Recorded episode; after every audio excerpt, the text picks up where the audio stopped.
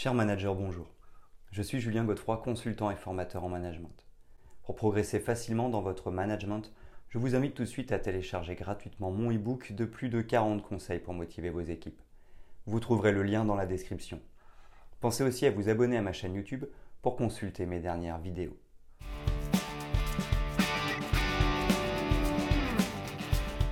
Dans le monde professionnel, les termes leader et manager sont souvent utilisés de manière interchangeable.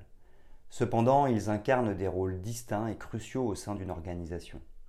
Comprendre les différences entre leader et manager est essentiel pour le succès dans les environnements de travail modernes. Un manager est chargé de superviser et de coordonner les activités quotidiennes. Il fixe des objectifs, gère les ressources et garantit que les tâches sont exécutées efficacement. C'est le gestionnaire qui planifie, organise et contrôle. D'un autre côté, un leader inspire, motive et guide son équipe vers une vision commune. Les leaders sont des communicants habiles, des modèles de comportement et des catalyseurs du changement. Ils créent une culture d'innovation et de développement. Comprendre ces distinctions est essentiel pour développer des compétences de gestion et de leadership solide. Ceux qui maîtrisent à la fois l'art de la gestion et de la direction sont souvent les plus efficaces dans leur rôle. Nous allons explorer en détail les différences entre leader et manager, nous mettrons en lumière l'importance de chaque rôle dans la réussite organisationnelle.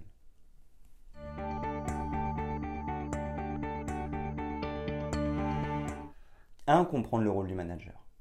Le rôle du manager est au cœur de toute organisation. Le manager est essentiellement le pilier de la mise en œuvre des objectifs et des plans de l'entreprise. Sa principale responsabilité consiste à coordonner, organiser et superviser les activités au sein de l'équipe ou du département. Un manager est souvent chargé de fixer des objectifs clairs et mesurables pour son équipe. Cela inclut la définition des priorités, la répartition des tâches et la planification des ressources nécessaires pour atteindre ces objectifs. En outre, les managers sont chargés de s'assurer que les normes de qualité et les délais sont respectés. Au quotidien, les tâches d'un manager varient. Elles comprennent généralement la gestion des employés, l'allocation des ressources, la résolution des conflits, la prise de décisions importantes et la communication avec les parties prenantes internes et externes. Les managers jouent également un rôle crucial dans le développement de leurs équipes en les formant et en les motivant pour maximiser leur performance.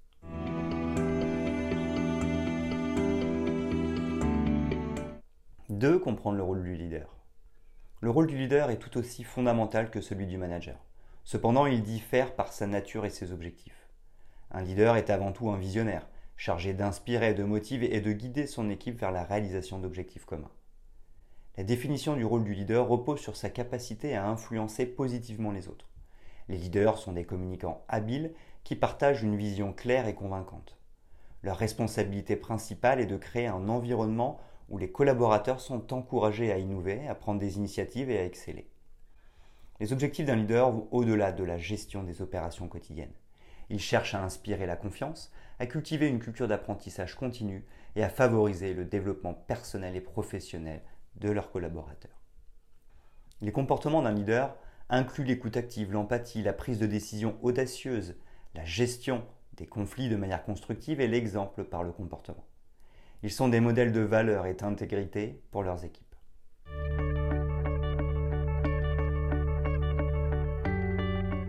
3. Les différences entre leader et manager. Les distinctions essentielles entre un leader et un manager sont cruciales pour comprendre comment chaque rôle contribue au succès d'une organisation. La principale différence réside dans la manière dont ils influencent et guident leurs équipes. Un manager se concentre sur la planification, l'organisation et le contrôle des ressources et des opérations. Son rôle consiste à gérer les tâches quotidiennes pour atteindre des objectifs spécifiques. Par exemple, un manager peut veiller à ce que les échéances soient respectées, les budgets gérés et les processus suivis de près. En revanche, un leader se concentre sur l'inspiration et la motivation des membres de l'équipe. Il définissent une vision globale, crée un environnement positif et encourage l'innovation. Un leader inspire par l'exemple, suscite l'engagement et favorise le développement personnel et professionnel de ses collaborateurs. De plus, un manager tient son autorité de par sa position hiérarchique, le leader, lui, tient sa crédibilité de son charisme et de son attitude. L'importance de chaque rôle varie selon le contexte organisationnel. Dans des situations où la stabilité opérationnelle et la gestion des ressources sont essentielles, le rôle du manager est prépondérant. En revanche, dans des environnements axés sur l'innovation, la vision à long terme et l'inspiration, le leadership joue un rôle central.